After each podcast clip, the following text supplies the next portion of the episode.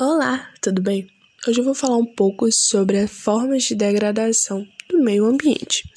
Pois bem, a degradação é resultado de vários fatores naturais e da má conservação e preservação por parte das atividades humanas. Suas causas e suas consequências ocorrem por vários motivos, provocando a perca, a produtividade agrícola e impactos ambientais. Segundo a ONU, cerca de 33% da terra encontrada no planeta já é considerada infértil por sua degradação. Um índice muito alto, né? Que merece bastante a nossa atenção. E uma das causadoras maiores, né, são as queimadas, os desmatamentos, as poluições, a agropecuária, as indústrias e entre outros fatores. E isso foi um pouco sobre a degradação.